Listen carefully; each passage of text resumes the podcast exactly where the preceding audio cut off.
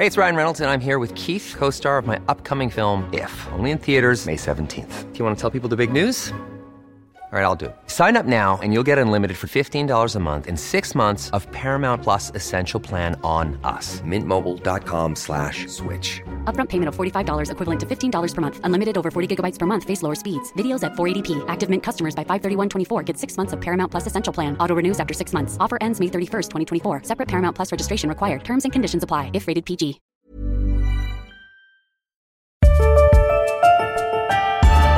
Esta es la mesa de análisis a fuego lento. Bajo la conducción de Alfredo González Castro en el Heraldo Radio. Iniciamos.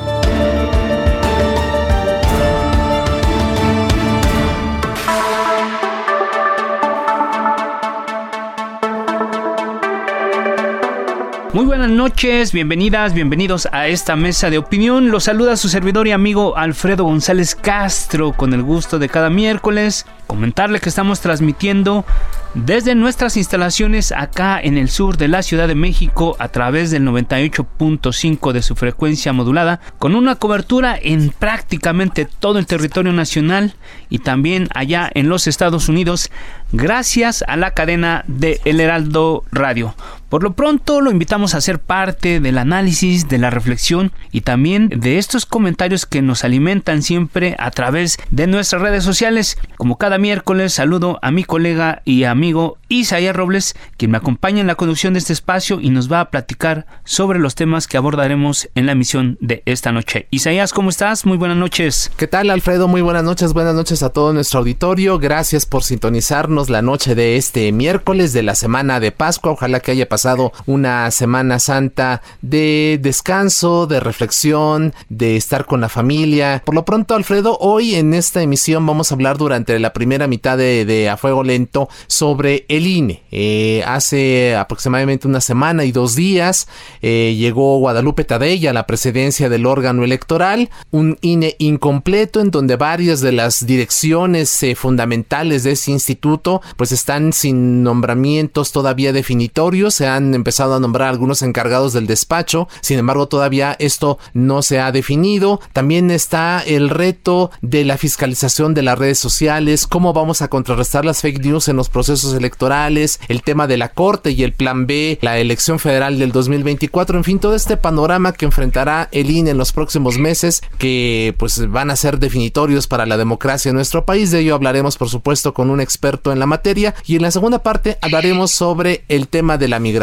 Se ha hablado de la desaparición del Instituto Nacional de Migración y de la creación de un nuevo organismo. ¿Qué va a ocurrir con el tema migratorio? ¿Nos hemos equivocado? ¿Por qué tanto tiempo en establecer una nueva política migratoria? De ello hablaremos en la segunda parte de este A Fuego Lento, Alfredo. Así es, Isaías. Bueno, sin más preámbulo, vamos a entrar de lleno al primer tema, ya lo comentabas tú. El pasado lunes 3 de abril rindió protesta Guadalupe Tadei Zavala como nueva presidenta del INE, así como Rita Bel López, Jorge Montaño y Arturo Castillo Loza como consejeros del máximo órgano electoral del país, el árbitro de las elecciones en México. Al día siguiente hubo una reunión en la sede de, de este organismo en la que participó el secretario de Gobernación Adán Augusto López, quien definió una nueva etapa en la relación institucional. Vamos a escuchar qué dijo el, el secretario y regresamos con nuestro primer invitado. Podemos darnos el lujo ni ser tan egoístas de no querer trabajar de manera coordinada. Terminado los procesos electorales, pues eh, cerremos la página. Uno no puede voltear a ver hacia atrás porque corre el riesgo de convertirse en estatua de sal. Si uno se mantiene hurgando las heridas, pues estas no van a cicatrizar nunca. Ahí está lo que dijo ya el secretario de Gobernación, sin embargo, el INE está incompleto tras la salida de los titulares de varias áreas importantes, lo cual se agrava con los retos inmediatos que tiene el instituto por los comicios de este año y la elección federal de 2024. La pregunta que, vamos a hacer a nuestro invitado es, ¿saldrá el INE avante ante estos desafíos? Y precisamente para responder esta pregunta damos la, la bienvenida y se encuentra en la línea telefónica Leonardo Valdés Urita, doctor en ciencia social por el Colegio de México, experto en temas electorales y para más datos, el último consejero presidente del Instituto Federal Electoral IFE entre febrero de 2008 y octubre de 2013. Doctor Valdés Urita, gracias, muy buenas noches, ¿cómo está usted? Bienvenido. Buenas noches, Alfredo, buenas noches, Isaías. Muchas gracias por la invitación. Por supuesto, un gusto participar con ustedes en este programa a fuego lento. Muchas gracias, doctor Valdés Urita. Pues entramos en materia, si le parece bien. Como comentamos, Guadalupe Tadei Zavala llegó a la presidencia de un INE, de un INE semivacío tras la renuncia de la mitad de sus directivos, incluidos titulares de áreas que son clave como la dirección jurídica o la unidad técnica de fiscalización. Y aunque estos nombramientos ya se han dado de manera provisional, pues eh, ¿cree usted que esto pone en riesgo el funcionamiento del instituto? No, no. Eh, lo cierto es que yo observo que fue una es una decisión que tomaron diversos funcionarios del instituto que estuvo cruzada por diversas circunstancias. Hubo primero una eh, cantidad no menor de funcionarios, el director del registro de lectores, el director de asuntos internacionales, entre otros, que eh, ante la inminencia de eh, la aprobación del plan B y de, pues, supongo su preocupación por eh, sus estructuras laborales, decidieron acogerse al programa de retiro voluntario. En algunos casos ya por haber cumplido los años suficientes para la jubilación del ISTE y en otros casos para obtener ahí un beneficio por hacer un retiro anticipado. el resto de los funcionarios sí renunciaron, encabezados por el secretario ejecutivo en aquel entonces, Edmundo Jacobo, cuando ya era inminente la selección de la nueva consejera presidenta y los nuevos miembros del Consejo General. Me parece que fue un acto responsable de parte de estos funcionarios, abrirle la oportunidad a quien llega a presidir al instituto que, designe a los nuevos responsables, eh, proceso que eh, tendrá que encabezar la consejera presidenta eh, proponiendo nombres, proponiendo candidatas, candidatos para ocupar los cargos, pero que hay que recordarlo, son electos por el Consejo General y en algunos casos, como la Secretaría Ejecutiva, pues es una elección de mayoría calificada de ocho de los once consejeras y consejeros, o sea que tiene que ser una persona que tenga pues la confianza y el respaldo el apoyo de un elevado número de los miembros del Consejo. Normalmente ese procedimiento es un procedimiento complejo que eh, lleva a que la consejera presidenta eh, haga pues primero una revisión de quiénes son las personas que cumplen con el perfil y después pues haga también una revisión de cuáles de esas personas podrían contar con el apoyo de eh, las consejeras y los consejeros para desempeñarse en la función. Ahora, a pesar de que es un proceso complejo, yo diría que no pone en riesgo el funcionamiento del instituto porque bueno pues hay que hay que decirlo el instituto es mucho más que sus consejeras sus consejeros y sus altos funcionarios el instituto es una estructura consolidada eh, se llama INE ahora, pero, pero viene desde hace muchos años como IFE, desde, desde la reforma de 1989, o sea, ya es una institución que tiene un proceso largo de conformación y de consolidación y cuenta con un servicio profesional electoral que está altamente capacitado y que eh, lleva a cabo, conduce adecuadamente los procesos electorales.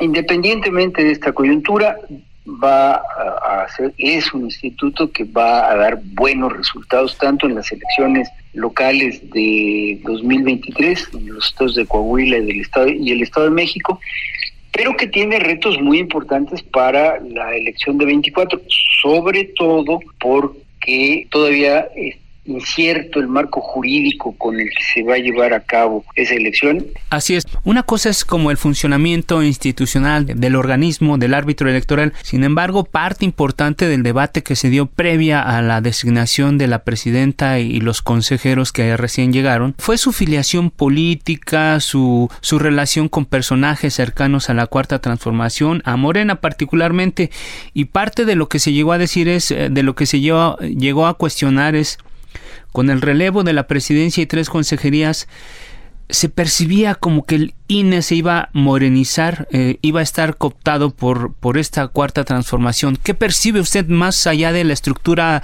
legal, administrativa, la lectura política de, del perfil de los personajes que llegan? ¿Influirán las decisiones que van a tomar a raíz de los procesos electorales que están en puerta, doctor Valdés? Yo ahí dividiría mi respuesta en dos partes. Una, efectivamente, ah, hubo una polémica respecto del parentesco de eh, la consejera presidenta, es prima hermana del delegado del bienestar en, su estado natal, allá en Sonora. Él es un militante de Morena. Y bueno, a partir de ese parentesco hubo preocupación respecto de que pudiera ella subordinarse a los mandatos del partido en el gobierno o del propio del propio gobierno. Yo ahí eh, diría que hay que darle el beneficio de la duda a ella y a, todos los consejeros y consejeras y hay que evaluarlos por sus actos, por sus acciones, por las decisiones que van tomando. Eh, de tal suerte que yo no, no soy de las personas que piensa que un parentesco implica una afiliación política. Este, pues hay personas que tienen eh, hermanos o primos que son de un partido político, de otro partido político, pero eso no implica que ellos tengan esa afiliación política. De tal suerte que aquí yo diría hay que dar el beneficio de la duda, hay que esperar los eh, resultados de sus acciones. Lo que sí a mí me parece preocupante es el, acto, el evento que al día siguiente de, la toma de protesta se llevó a cabo en las instalaciones del instituto, del Instituto Nacional Electoral, que ustedes ya referían con el audio del secretario de Gobernación, porque miren, ese, ese evento fue formalmente la instalación de las mesas de eh, seguridad de las elecciones de, eh, este Coahuila y del Estado de México. Esa instalación de esas mesas se hace para todas las elecciones y desde hace muchos años. Yo, yo tengo eh, el dato preciso de, esta situación porque a mí me tocó ser director ejecutivo de organización electoral para la elección de el 97, de 1997, la primera que el IFE realizó ya sin la presencia del secretario de Gobernación como presidente del Consejo General. Y eh, pues como funcionario de la institución me tocó presenciar y participar en esas mesas, que son mesas que eh, están integradas por eh, personal de las secretarías de Estado y de las Fuerzas Armadas para ah, darle seguridad al proceso electoral, pero siempre habían sido hasta ahora mesas que se instalan de manera discreta, no son secretas, no, no son secretas, están regidas por, por la, legislación. Antes el artículo 2 del COFIPE, hoy el artículo 4 de la LEGIPE, dicen que las autoridades tanto federales como estatales y, como, y municipales, deben otorgar todos los apoyos que sean necesarios para que el IFE, INE ahora, pueda realizar sus actividades. Y una de esas de esos apoyos fundamentales es justamente esta información que tiene que ver con la seguridad del proceso electoral. De tal suerte que esas mesas se instalan cuando inicia el proceso electoral, de tal suerte que las dos mesas de seguridad debieron instalarse hace ya varias semanas, sin acto público. En realidad, a mí me parece que fue un muy mal mensaje que se hiciera este acto público para instalar algo que ya estaba instalado y que eh, llama la atención porque es un mensaje más bien político Así es. de eh, la Secretaría de Gobernación ahora tiene un protagonismo en la mesa del Consejo General del Instituto. La verdad es que a mí me parece que ese es un mal dato, un mal mensaje y creo que eh, la consejera presidenta, los consejeros electorales y las consejeras debieron de haber rechazado ese tipo de acto, argumentando que las mesas están instaladas desde hace, si no meses, sí, semanas, y están y deben seguramente estar haciendo su trabajo. Hay ahí un elemento delicado.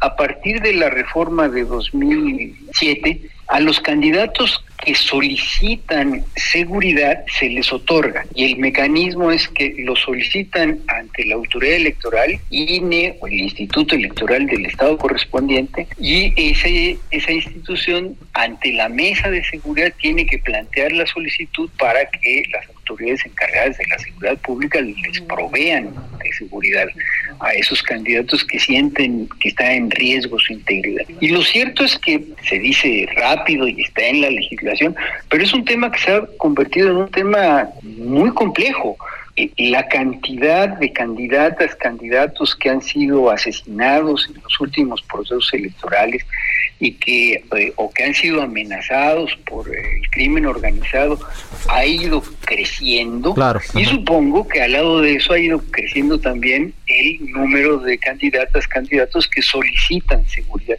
de tal suerte que esas mesas pues tienen que ser discretas insisto no secretas pero sí discretas porque está en juego la seguridad de personas de personas que están haciendo trabajo de campaña doctor varias preguntas algunos utilizaron la figura del caballo de Troya ve en estos consejeros la intención de dinamitar desde dentro al organismo, hacerlo ver como que no funciona para justificar en el futuro algún cambio radical al instituto como se pretendía con el plan A. ¿Y ve usted riesgo de que las elecciones vuelvan a control de gobernación como la época del partido hegemónico? La expresión fue del secretario de gobernación. Dijo que si fallaba el plan A tendrían un plan B para destazar destazar. Instituto Nacional Electoral es una figura muy muy fuerte.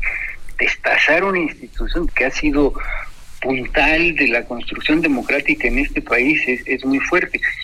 Y el plan A sí tenía por objeto regresar el control de la autoridad electoral a las manos de eh, Poder Ejecutivo, y no solo del Poder Ejecutivo, del presidente de la República. El planteamiento que traían de elección de consejeras, consejeros, magistrados del Tribunal Electoral era un plan en el que por el procedimiento planteado estaba disfrazado de elección popular, pero era un procedimiento que le daba al presidente de la República la facultad de, en el quinto año de su gobierno, designar a los responsables tanto de la autoridad electoral y la administrativa como del Tribunal Electoral y además para un periodo de seis años y sin reelección. Esto quiere decir que cada seis años el presidente en funciones iba a designar a los responsables de organizar la elección de su sucesor. Eso a mí sí me sonó mucho a eh, era regresar a cuando la Secretaría de Gobernación, y a través de la Comisión Federal Electoral, organizaba las elecciones manera parcial, de manera sesgada, para favorecer a los candidatos del partido gubernamental. Afortunadamente eso no pasó, no tuvo mayoría en la Cámara de Diputados, la mayoría calificada de dos tercios, y por eso se improvisó este muy desaseado plan B que está atorado hasta el momento en la Suprema Corte de Justicia de la Y sobre ese tema, sobre ese tema, doctor, ¿qué prevé usted que ocurra en la Suprema Corte con el plan B? Bueno, yo, yo pienso que fue muy responsable del ministro Laines dictar la suspensión provisional del plan B para que no se aplique en las elecciones de 2023 y eventualmente tampoco en las elecciones de 2024. Yo soy de la opinión de que los ministros eh, deben de tomarse todo el tiempo necesario para hacer un dictamen eh, responsable, un dictamen preciso, un dictamen profundo acerca de la constitucionalidad o no de eh, la reforma llamada Plan B. Eh, y, eso, supongo yo, toma tiempo. Tienen que estudiarlo con, mucho cuidado y no es el único asunto que tienen. Tienen muchos asuntos que tienen que ir resolviendo cotidianamente, de tal suerte que a mí me parece que eh, no ha lugar al trámite que ha hecho la Consejería Jurídica, porque no, de la presidencia, porque no, no es verdad que los ministros no tengan la posibilidad de dictar esta suspensión eh, provisional cuando se trata de litigios que eh, ponen en duda la constitucionalidad de alguna ley. Y, eh, volviendo al tema, creo que es importante que esta legislación no se aplique en las elecciones de 2024 porque son elecciones muy importantes. Se ha dicho con razón que van a ser las elecciones más grandes de nuestro de nuestra historia porque además de que el padrón sigue creciendo, el padrón de ciudadanos y ciudadanas sigue creciendo y seremos más ciudadanos los que tendremos derecho a votar, el poder político que va a estar en juego en esa elección va a ser muy grande. Eh, además de la presidencia de la República, el Senado, la totalidad de la Cámara de las y los diputados, hay elecciones de nueve gubernaturas, habrá elecciones de congresos locales y de ayuntamientos de municipios en todas las entidades de la República, de tal suerte que por la coincidencia de elecciones locales con la federal, tendremos por primera vez en nuestra historia que en cada estado de la República habrá una elección local, además de las elecciones federales. Doctor Valdés, ahorita a manera de conclusión, nos alcanzó el tiempo, lamentablemente, a manera de conclusión, ¿qué, qué podría decirnos usted? ¿Qué se espera después del el día después de las elecciones de 2024 con un instituto ya eh, conformado de manera diferente? ¿Cómo amanecerá México el día después de la elección presidencial?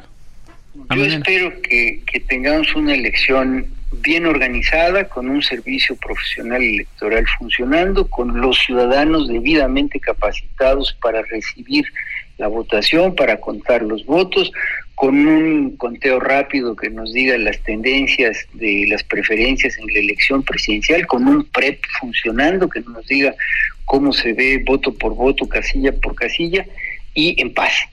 Yo espero que además quien pierda, reconozca su derrota, porque eso contribuye a la construcción democrática. Y quien gana, pues empiece a construir su equipo de trabajo y su programa de gobierno, porque lo que le vendrá será difícil, tendrá que hacer propuestas para que este país se conduzca hacia un mejor estadio de desarrollo y se resuelvan problemas que lamentablemente hace mucho tiempo están presentes en nuestra vida cotidiana y no se han logrado resolver todavía. Así es. Eh, doctor Leonardo Valdés Zurita, ex consejero presidente del IFE, gracias por conversar con el público de A Fuego Lento y estamos en comunicación si le parece bien. Con mucho gusto, gracias a ustedes. Muchas gracias. Gracias, pues nos vamos a un corte, invitarlos a ser parte del debate a través de nuestras redes sociales, arroba Heraldo Radio por Facebook, en Twitter, arroba Heraldo Radio guion bajo, arroba Alfredo Les y arroba Is Robles. Lo invitamos, insisto, a ser parte de nuestra comunidad digital. Isaías, amigos, vamos a un corte, no le cambie y regresamos con ustedes. Volvemos. Periodismo de emergencia. Arturo Rodríguez e Hiroshi Takahashi. Con las reglas del oficio. Tenemos un fin de semana giro con bastante información y vaya, movida, movido, movido. Sí, y prácticamente lo que está dominando en este momento la agenda de los medios como cada año, pues es eh, el recorrido de los viajantes por varias de las zonas eh, del país que se consideran turísticas y también desde una zona que no se considera por los del centro tan turística. Arturo Rodríguez, desde el norte del país, Arturo desde allá de Coahuila. Allá, ¿qué, qué acostumbran a hacer? Porque pues acá en la Ciudad de México, ya saben, los chilangos saturan prácticamente todo Morelos, saturan todo Acapulco y también las, hasta las playas de Veracruz. ¿Y allá en el norte, Arturo? Pues mira, yo creo que la mayor parte de pues, la gente que tiene posibilidades se va a Mazatlán, que pues, es una, una ruta no tan corta, pero eh, más o menos cómoda. Y básicamente se saturan los pueblos mágicos, las presas. Sábado y domingo a las 10 de la mañana. El referente informativo, Javier Solórzano. Todo parece que camina hacia que estemos ante una, un intento de cambio en el Instituto Nacional de Migración, que no queda muy claro si el cambio es de nombre o algo más. Y además déjeme decirle, resulta que el señor que está hablando, que es como el vocero, es el padre Alejandro Solalinde, y el que no aparece por ningún lado, yo no sé dónde anda, es el señor Garduño, que es el todavía director del Instituto Nacional de Migración. En el tema de Ciudad Juárez ha llamado la atención, me parece que con razón, dos cosas. Una es que no hay del todo un acuse de recibo de lo sucedido, pero también tomar en cuenta que en el fondo el migrante que eventualmente empezó el incendio es una víctima. Uno acaba pensando qué es lo que al final se va a acabar presentando. Basta con que esto sea lo que está siendo un cambio de nombre. ¿Ante qué estamos? Eso es lo que uno se pregunta. Lunes a viernes a las 5 de la tarde. Está usted en la mesa de análisis a fuego lento con Alfredo González Castro por el Heraldo Radio. La polémica y el debate continúan después del corte. No se vaya.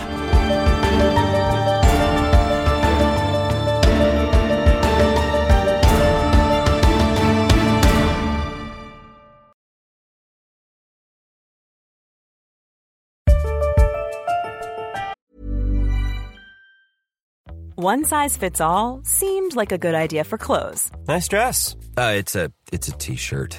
Until you tried it on. Same goes for your healthcare.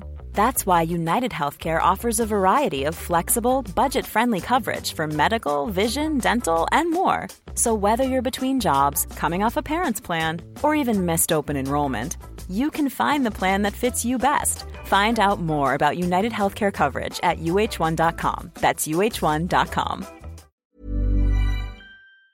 Siga en la polémica por el Heraldo Radio, con los que saben de política y la desmenuzan, en la mesa de análisis a fuego lento, con Alfredo González Castro. Regresamos.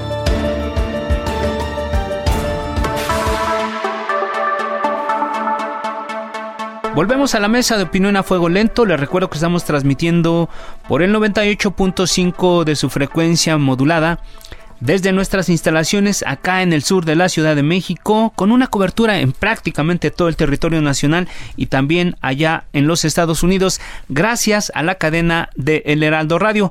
Isaías, amigos del auditorio, estamos de vuelta a la segunda parte de esta mesa de análisis.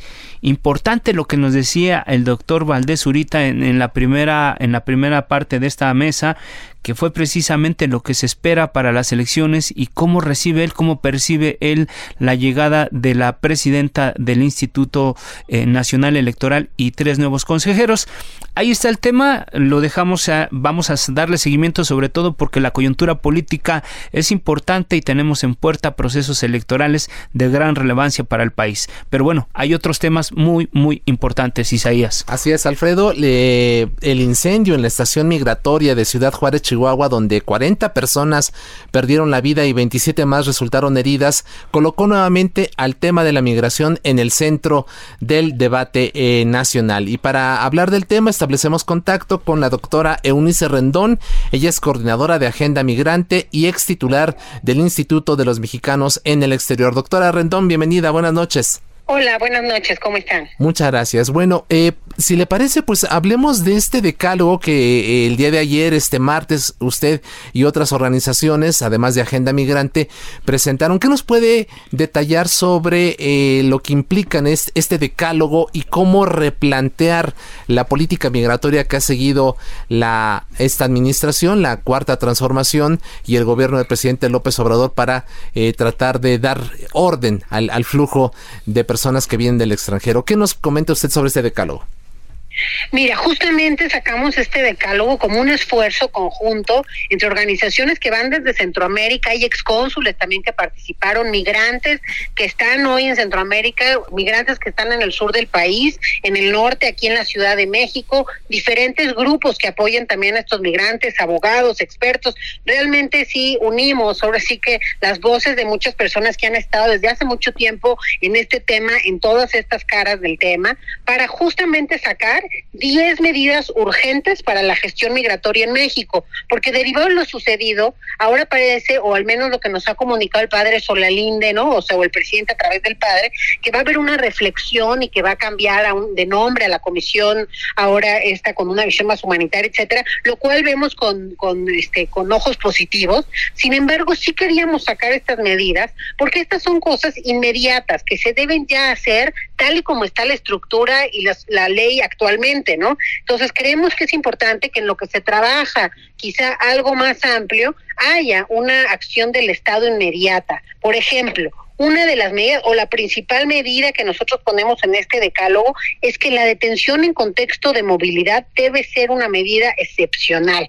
¿A qué me refiero? Ahí sí debe haber, incluso una propuesta, estaba yo revisando con los legisladores esta semana, hay una propuesta ya por, eh, por parte, eh, me parece que es de Movimiento Ciudadano y que hoy lo están apoyando otros grupos, en donde justo dicen que hay que cambiar el artículo 111 para que, eh, para que la gente no puede estar más de 36 horas en detención porque no son delincuentes, son motivos administrativos por lo que se encuentran en estas estaciones migratorias. Hoy la ley de migración en su artículo 111 dice que pueden estar 15 días o hasta 60 días cuando hay ciertas circunstancias. Entonces, lo primero es que se cambie el artículo 111 porque además va en contra de la Constitución, incluso la Suprema Corte de Justicia de la Nación hace cuatro semanas sacó también un comunicado en donde observaba y reconocía también que había eh, que era anticonstitucional este artículo 111 y que debíamos respetar el artículo 21 constitucional para que la gente no esté más de 36 horas. Ese es el primero y que se puede hacer ya.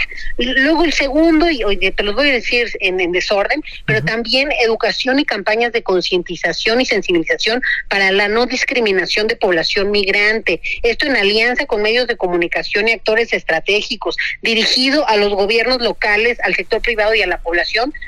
particularmente en las fronteras y sitios de mayor flujo migratorio. Porque, ¿qué sucedió en Ciudad Juárez? Parte del caldo de cultivo y del problema y las manifestaciones que ha habido, porque todavía esta semana, ¿no? Hubo una manifestación hace dos días ahí en el puente, otra vez cientos de migrantes intentaron ingresar. Entonces, no se termina ni se va a terminar hasta que se tomen acciones. Entonces, y mucho de esto tuvo que ver con declaraciones también del alcalde de esa ciudad que fueron desafortunadas y antimigrantes. Entonces, por eso las campañas son importantes. Fortalecer fortalecer la atención a la niñez migrante no acompañada y a las unidades familiares en movilidad. Eso también, afortunadamente, la ley cambió en 2020 para bien, para que ya no puedan estar retenidos por el Instituto Nacional de Migración los niños ni solos ni acompañados, es decir, ni niños ni familias. Sin embargo, a pesar de que cambió la ley y que ahora el DIF tiene que encargarse de estos grupos, pues no lo ha hecho cabalmente, pareciera que todavía no termina de entenderse. Entonces, proponemos incluso un grupo de expertos de seguimiento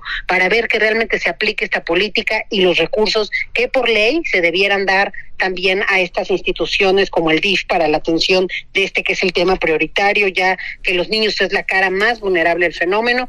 Un modelo colaborativo de gestión migratoria también proponemos, que sea inteligente y que sea humano, y ahí ponemos desde fortalecer el esquema transversal y multisector hasta aumentar la capacidad del Estado de la mano con organismos como la ACNUR, por ejemplo, para poder ampliar ahora sí y agilizar las solicitudes de refugio. Por ejemplo, yo estuve la semana pasada ahí en, eh, con todos los haitianos que están en la Ciudad de México, en la Plaza Jordano, y la gran realidad es que todos tenían sus citas, los que se querían quedar, que han pedido cita con Comar, pues les dieron las citas para junio, julio. Entonces imagínense tres meses que no saben ni qué van a hacer, ni cómo ni cómo van a comer, ni cómo se van a movilizar, ¿no? Eunice, ¿me dejas eh, interrumpirte y hacer un paréntesis? Porque creo que la pregunta que te voy a plantear tiene que ver con esto justo.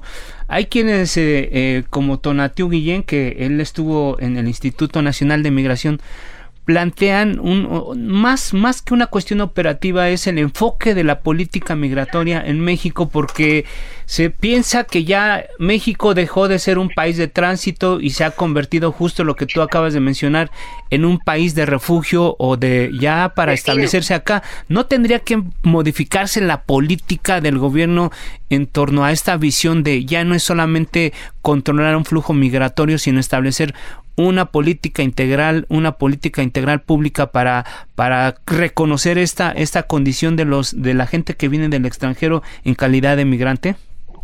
Por supuesto, y no solamente la política, creo que hay que replantear los recursos, porque parte del problema es que la Comisión Mexicana para el Refugio, pues no tiene un presupuesto adecuado, tiene el mismo presupuesto que cuando teníamos nosotros cuatro mil solicitudes de refugio, con la diferencia que ahora hay 130 mil solicitudes de refugio, ¿no? Entonces, pues sí también creo que se tiene que ponderar los recursos para este tipo de instituciones y algo, quiero retomar algo que decías, no se trata, vamos a desaparecer el Instituto Nacional de Migración. Yo la verdad no estoy de acuerdo con ese, con esa propuesta. Es cómo hacemos para que ese que es un instituto fuerte, con un montón de áreas, este, de recursos, etcétera, pueda funcionar de manera adecuada para proteger y salvaguardar los derechos de los migrantes, pueda funcionar como una institución sin corrupción o quien sea corrupto haya un castigo ejemplar, porque al final es parte de, digamos, de, de lo negativo del instituto que no se ha podido terminar de cambiar y que tampoco es de este sexenio, ¿no?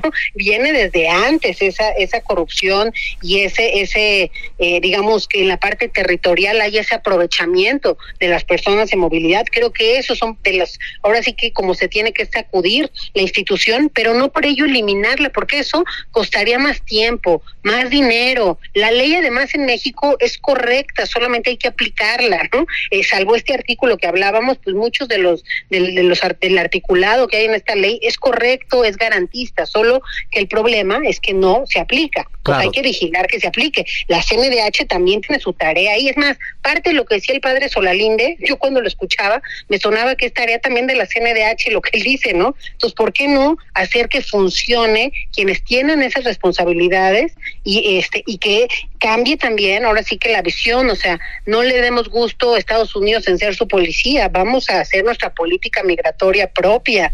Hay que renegociar con Estados Unidos también porque parte del problema, parte muy importante del problema y de lo que sucedió en Juárez y del caldo de cultivo que hay en esa frontera es que hemos permitido que las políticas antimigrantes de Estados Unidos nosotros seamos sus implementadores. Por primera vez en la historia, se pueden deportar a personas de ocho países a nuestro territorio. Por primera vez en la historia permitimos que más de 75 mil personas solicitantes de refugio en Estados Unidos esperaran y siguieran sus procesos del lado mexicano, con todos los riesgos que esto implica y en plena pandemia. En fin, entonces yo creo que requiere un replanteamiento más bien y eso se vería más realista, a querer borrar todo y empezar de cero, porque pues así no va a salir, yo creo. Claro. Doctora Rendón, lo ocurrido en la estación migratoria en Ciudad Juárez es un crimen de Estado, como se ha mencionado, y, y bueno, más allá de la sustitución, de eventual desaparición de este instituto, la creación de esta Coordinación Nacional de Asuntos Migratorios y Extranjería, ¿qué debe, qué debe hacerse con Francisco Garduño para evitar que esto quede en la impunidad? Mira, yo creo que habría que ahí sí esperar las investigaciones, todo lo que hay. Yo sí creo que nos falta toda información de la fiscal de derechos humanos, o sea, que no se quede solamente pues en esto que de alguna forma es el inicio ¿no? de la investigación. Yo creo que también es importante verlo a nivel local, o sea, si existió o no la llamada del delegado de, de, migración de ese estado, porque pues eh, hay algunas versiones que mencionan que el propio delegado les encargó que no, no los dejaran salir, hay que ver si eso es así o no. O sea, creo que es importante ir eh, revisando y sabiendo más acerca de las investigaciones y, eh, y creo que también entender pues hasta qué nivel de responsabilidad le toca a quién. Hay un nivel de responsabilidad política sin duda, ¿no? Que toca incluso hasta el presidente, eh, pero también pues hay, hay que ver cómo se dieron esas instrucciones, quién no cumplió los protocolos, por qué estaba una empresa que no estaba capacitada para hacer esa labor. O sea, yo sí me iría más también al detalle, ¿no? De que, quiénes son realmente eh, los responsables políticos y los responsables finalmente directos, ¿no? De, la, de las acciones sucedidas. Así es. Eunice Rendón, coordinadora de Agenda Migrante, gracias por atender nuestra invitación y por estar conversando con el público de Lealdo Radio. Un enorme abrazo, gracias y estamos en contacto. Muchas gracias a ustedes, hasta luego. Gracias. Pues vamos con otra invitada y, y, seguimos en el análisis de este tema. A fuego lento. Para continuar con el tema, ahora recibimos a la senadora Beatriz Paredes Rangel, senadora del PRI, presidenta de la Comisión de Relaciones Exteriores, América Latina y el Caribe y fue embajadora en Brasil. Un honor tenerla en este espacio. Bienvenida, senadora. Muy buenas noches. Muchas gracias. Mucho gusto en saludarle y también es propicio en relación a esta entrevista comentar que soy integrante de la Comisión de Migración y Fronteras del Senado de la República. Perfecto, muchas gracias por, por el apunte. Y bueno, entremos en materia, Isaías. Así es, senadora Paredes Rangel, eh, buenas noches, gracias por aceptar esta invitación. Y para iniciar la conversación, ¿cómo calificaría usted la política migratoria del presidente López Obrador de este gobierno de la autodenominada Cuarta Transformación? Pues eh, mire, no es la única vez ni en este momento por la desgracia, por la terrible tragedia que eh, afectó a eh, decenas de, seres humanos de América Latina en este terrible accidente, sino tengo ya muchas ocasiones que he expresado mi preocupación por encontrar una política migratoria contradictoria que no corresponde a la tradición de la política migratoria mexicana. Hemos exigido varios legisladores de manera muy significativa, el senador Álvarez de Icaza, eh, lo fundamental eh, que es que la política migratoria mexicana se rija por el pleno respeto a los derechos humanos y hemos encontrado que esta etapa de la política migratoria, en eh, primer lugar, eh, ha, tenido eh, diversos vaivenes, diversos vaivenes, hubo una, digamos, increíble modificación de una primera etapa en donde quien era secretaria de gobernación tuvo algunas expresiones en donde dijo que serán bienvenidos en México quienes quieran llegar. Después hubo un replanteamiento distinto de eh, esa posición. Ha habido un endurecimiento eh, de la política migratoria mexicana. Después se supo eh, se insistió en que el expresidente Trump le pidió al presidente López Obrador que fuese el que eh, manejara el que eh, México fuera un tercer país. México negó el hecho de que fuese tercer país, pero lo negó declarativamente, nunca se ha especificado si los naturales de países de eh, Centroamérica o Sudamérica que fueron trasladados a México a esperar que les atendieran en Estados Unidos, estaban siendo trasladados para eh, como si México fuera tercer país. Entonces ha sido una política confusa y contradictoria. Gracias, senadora Paredes Rangel. Vamos a regresar un poco al tema de Juárez, ya lo decía usted al arranque, pues esto hace pensar en la coyuntura en la que estamos viviendo en este momento, que es la muerte de, de 40 eh, migrantes en una estación allá migratoria en Ciudad Juárez. Pero esto hace pensar si es necesaria, eh, si es necesario el relevo de Francisco Gardoño como comisionado del Instituto Nacional de Migración y además si es necesaria la desaparición de este Instituto Nacional de Migración y crear otra instancia como ya dio a conocer el padre Alejandro Solalinde que es la Coordinación Nacional de Asuntos Migratorios y Extranjería.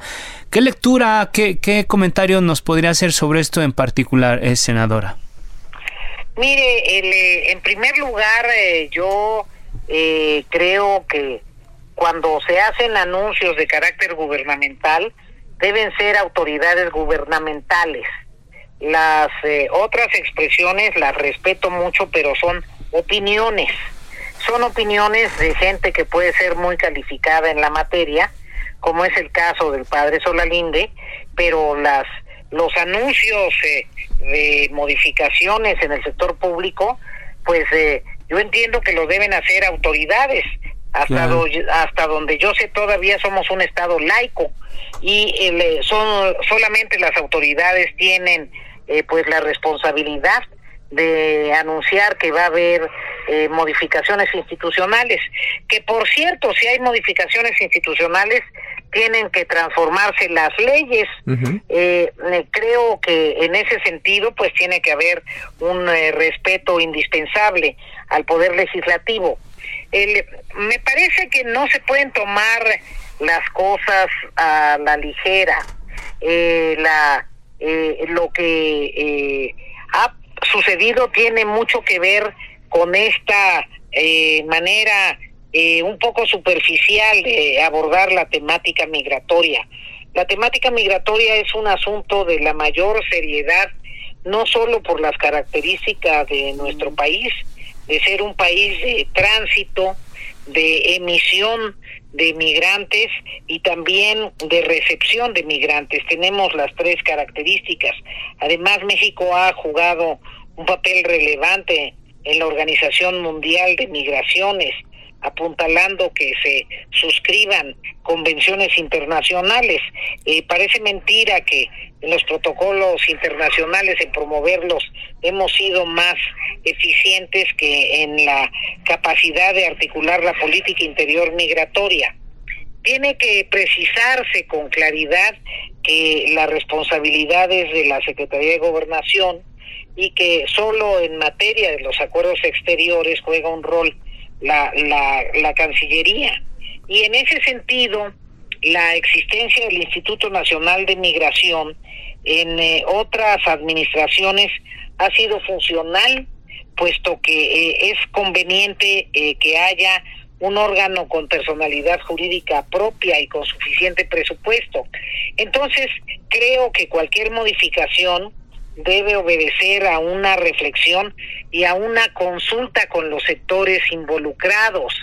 Tiene que recogerse la opinión del Poder Legislativo, tiene que recogerse la opinión de las entidades del Poder Ejecutivo que participan en los temas y sería saludable de los gobiernos eh, estatales fronterizos. También es importante que haya presupuesto suficiente los municipios que han eh, recibido eh, volúmenes importantes de migrantes eh, requieren respaldo para incrementar su infraestructura, requieren apoyo para que puedan tener condiciones satisfactorias para la atención de los migrantes. Entonces es un planteamiento integral, no puede no puede haber una solución efectista eh, simplemente para para quedar bien en términos de la opinión pública, sino es indispensable una política integral y con presupuesto suficiente que recoja las opiniones de expertos y que recoja desde luego el punto de vista del Poder Legislativo y eh, no se pueden modificar instituciones sin que medie la transformación legislativa necesaria. Así es. En este punto específico, senadora, cuando usted habla de que también se debe tomar en cuenta y escuchar la opinión del Poder Legislativo, en el Senado, ¿tiene usted una idea de cuántas iniciativas eh, existen actualmente pendientes de dictaminación y eventualmente de su aprobación ante el Pleno para poder eh, coadyuvar a darle eh, pues un mayor respeto, para darle viabilidad para darle este, efectividad al, flujo migratorio que hoy vive el país? Eh, en el Senado se han presentado diversas iniciativas, pero son iniciativas eh, parciales de reformas de uno, dos o tres artículos con mucha insistencia en cuanto al respeto pleno a los derechos humanos de los migrantes. Esa ha sido la línea no solo discursiva de los legisladores, sino también la insistencia en las eh, reformas muy puntuales a artículos específicos de la legislación migratoria y de la legislación sobre refugio, porque eh, no solo está el tema del estatus migratorio, sino de apoyar el estatus de refugiados y la tradición de refugio que ha caracterizado a México.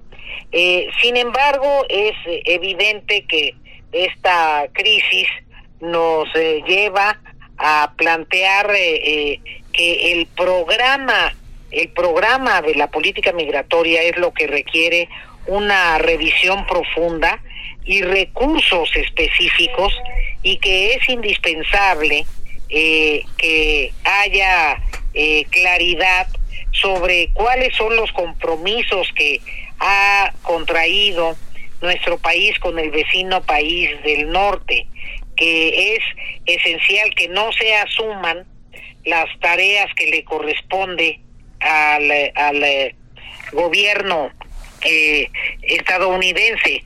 No nos corresponde a nosotros hacer el, el, trabajo sucio eh, eh, que le corresponde a los norteamericanos en relación a los migrantes centroamericanos. Eh, no nos corresponde de ninguna manera.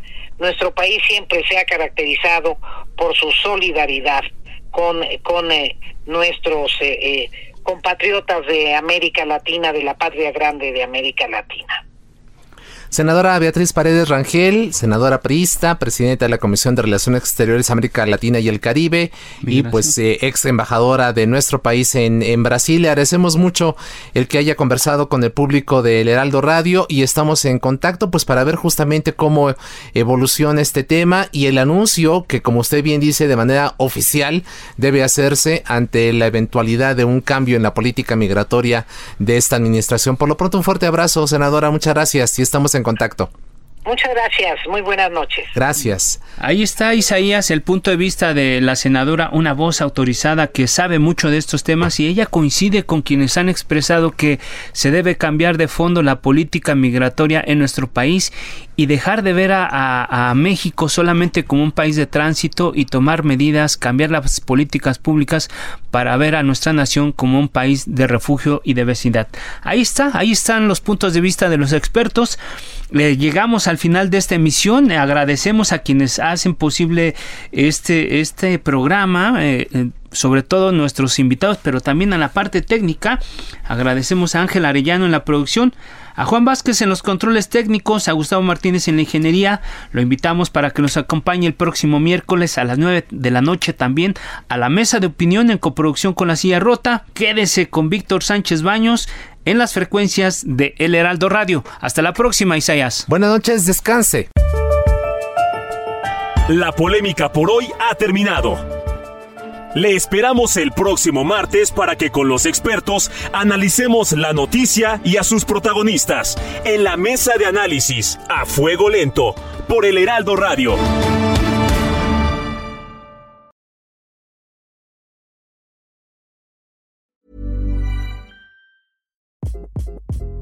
Hi, this is Craig Robinson from Ways to Win, and support for this podcast comes from Invesco QQQ the official ETF of the NCAA. The future isn't scary. Not realizing its potential, however, could be. Just like on the recruiting trail, I've seen potential come in many forms as a coach. Learn more at Invesco.com slash QQQ. Let's rethink possibility. Investco Distributors, Inc.